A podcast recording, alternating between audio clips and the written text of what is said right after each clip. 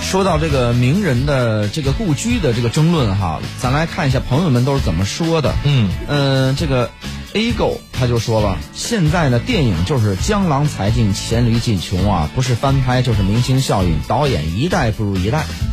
其实我倒觉得，就是说这个故事动画片能给改成真人版，嗯这还真不能说黔驴技穷。它算是一个很大程度上的宣传，嗯呃，或者说是让这个文化存留下来的一个，就是我们在我们依然在流通的这么一种文化消费的现现象。哎呃他还说了，其实先是名人效应，然后就是旅游文化啊，最怕就是最后旅游文化没搞好，抹黑了名人。关键是什么呢？为什么这么多新的题材或者 IP 少呢？我个人感觉啊，就是现在这个网络时代呢，大家的意见都是比较复杂。嗯你想做一个新的，想讨好，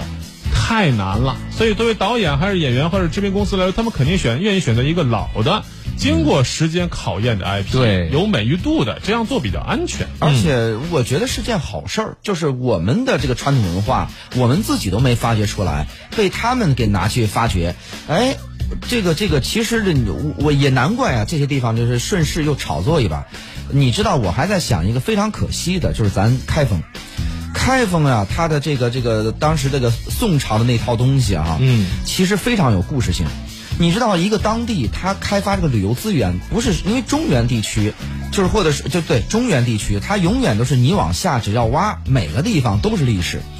那这这这样沿海的很多地方是确实羡慕不已。嗯，那么呢，你这个历史还得分历史的知名度的高低，以及你个历史的所谓的珍贵度的对珍贵度的高低。嗯比如说某个地方挖出来一一件文物，这个文物价值连城，那好，因为这个文物你这儿成名了。或者说是你这个地方可能现存的文物也没有什么太多件，但是你本身的历史有故事性。最典型的西安，西安的几个这个在就是这么这么近现代以来啊，我们的就是围绕着那个历史在编纂出来的这些故事性，这些东西是有传奇性的。嗯，比如说，无论是这个这个这个这个秦始皇，对吧？还是后来的这个杨贵妃，对吧？ 等等这些东西，它围绕这些东西都是有这个故事性存在的。那么它就成为了一个所谓的网红级别的历史名城。无论是大秦帝国还是华清池，哎对吧？对，那么现在这个开封呢，原本具有，它围绕这个北宋这些东西啊，在当年就是应该九十年代，这个呃台湾地区啊，围绕它做了一轮开发。无论是这个所谓的杨家将，对吧？还是这个后来的包青天系列，天嗯波杨府对和包公府、啊。实在是围着这个呀，他做了一系列的这个故事的这个宣传。嗯，但是很遗憾的是，我们当时在文创的方面呀，我们没有这个思路，以至于在文化创意方面或者在文化这个领域开发方面，没有借这股势头把它给开发出来。那当然呢，我们现在可能是围绕这些东西现存的，就是当时的这个文物，现存的文物确实也少得可怜，它嗯全是后现代、后后后建的。你包括那个什么什么清《清明上河图》我们是后建个《清明上河园嗯上》河园，上河园，对你西呃跟这个许昌也是类似的。你当时这个曹魏故都在这个地方，三国的文化也是借势，本来是要造一股势，结果没想到呢，你实在是当人来到这个地方以后，你存在的这个当当年的东西少得可怜，没什么可开发的东西了。而且呢，这个这个许昌也更逗，就说它的很多东西呢，当然也是也是后期为了这个文化开发，为了经济这个这个先行，嗯，很多东西这个咱说很多都是后后来咱们来看这个，呃，这个这个很难这个逻辑自洽，比如说它的这个这个这个呃那个叫什么什么桥，嗯呃是关公在那个地方这个关公挑挑挑袍袍在那儿桥发嗯生的，嗯然后呢，这个他在那个地方从此开启了过五关斩六将，我就忘了那桥叫什么名字了。然后呢，据说桥是现存的，还是当年的这个这个遗址吧？汉代的桥，呃，汉遗代的河，应该遗是址嗯对河遗是址汉代。， 哎，就是说桥原来在这儿，嗯里边没没东西了就。然后呢，这个这个故事呢，后来我算了一下，看了一下方位，从这儿关公挑袍，然后过五关斩六将，最后找那个刘备，绕了一大圈儿，不对吧？这个方向，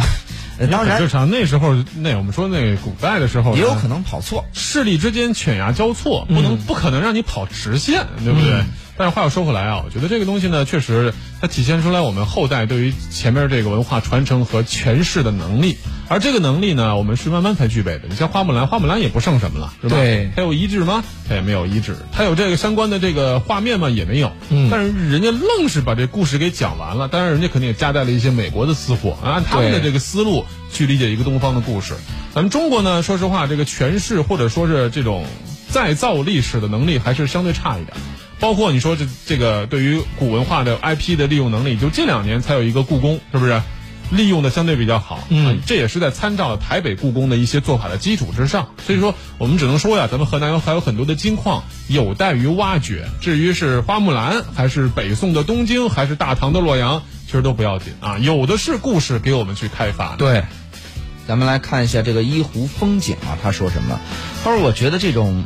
这个名人的故里啊，就是为了给自己家乡打上一份标签儿，哎赋予一个文化全。国这么多个县，是不是？你是哪个地方呀？你就说我是谁谁谁的故居啊？嗯，而且呢，要是正能量的，反过来说，秦桧的家乡怎么没人争 啊？没人知道，秦国家在南京，